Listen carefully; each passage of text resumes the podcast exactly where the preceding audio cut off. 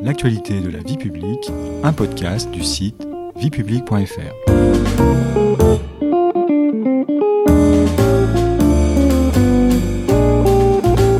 Bonjour à tous, bonjour Chloé. Bonjour Patrice. Depuis le 1er janvier 2022, la France préside pour six mois le Conseil de l'Union européenne. À cette occasion, notre podcast L'actualité de la vie publique vous propose une nouvelle série consacrée à l'Europe. Ils ne s'en rendent pas forcément compte, mais l'UE est très présente dans la vie des Européens, y compris dans celle des plus jeunes, et cela notamment grâce à la citoyenneté européenne. Au sommaire de ce deuxième épisode, qu'est-ce que cela veut dire être citoyen européen? Aujourd'hui, nous avons invité Chloé, étudiante en sciences politiques, qui va répondre aux questions que l'on se pose sur la citoyenneté européenne. Alors première question, Chloé, c'est quoi être citoyen européen? Le plus simple, je pense, Patrice, est de se référer à la définition qu'en donne le traité sur l'Union européenne. La voici. Est citoyen de l'Union toute personne ayant la nationalité d'un État membre. Cette citoyenneté européenne remplace-t-elle la citoyenneté nationale? Non, Patrice, la citoyenneté européenne ne se substitue pas à la citoyenneté nationale. Elle s'y ajoute et donne des droits supplémentaires. Si vous êtes français, par exemple, vous êtes à la fois citoyen de la France et citoyen de l'Union européenne. Et qu'en est-il, Chloé, des résidents de l'UE qui ne détiennent pas la nationalité d'un État membre?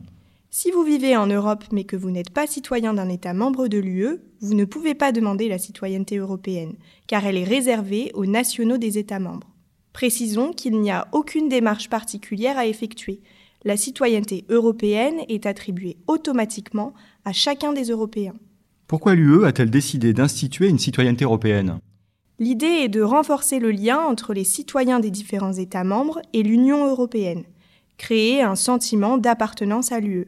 Cette volonté est ancienne puisqu'elle s'affirme dès le début des années 1970, mais ce n'est qu'en 1992, il y a 30 ans, avec l'entrée en vigueur d'un nouveau traité, le traité de Maastricht, qui a institué une citoyenneté européenne.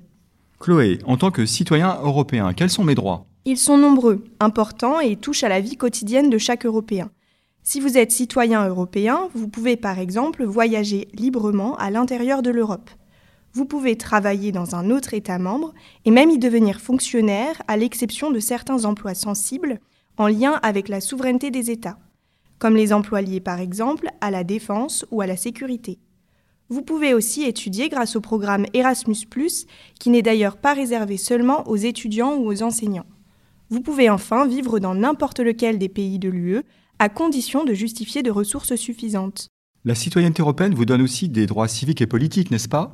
Absolument, Patrice. Si vous êtes par exemple italien et que vous résidez en France, la citoyenneté européenne vous donne le droit de vote et d'éligibilité, c'est-à-dire le droit de vous présenter à une élection, aux élections municipales pour devenir conseiller municipal et aux élections européennes pour devenir député européen.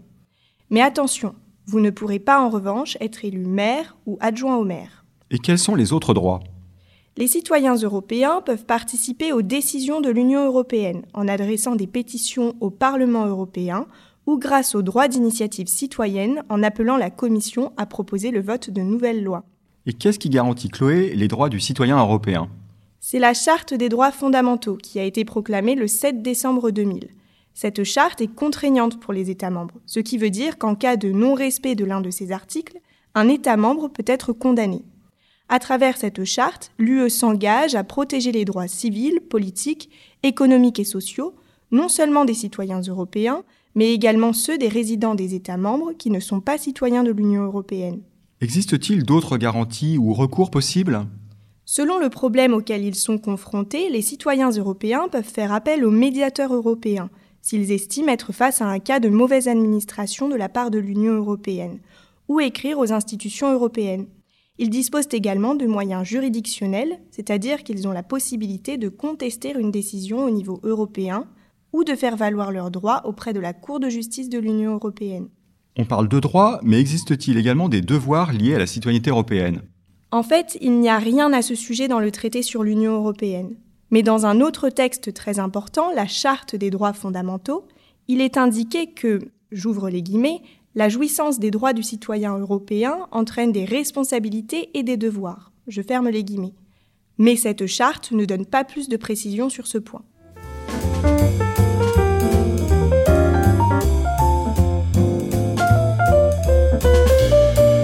C'est la fin de cet épisode. Merci Chloé. Nous savons tout ou presque maintenant sur la citoyenneté européenne et les droits qui sont les nôtres.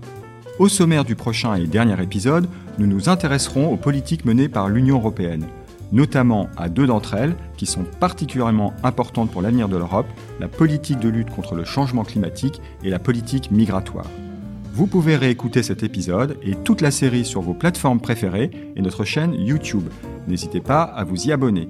Et pour en savoir plus, rendez-vous sur notre site internet viepublique.fr et nos réseaux sociaux. On se retrouve très bientôt. Au revoir Chloé, au revoir à tous. Au revoir.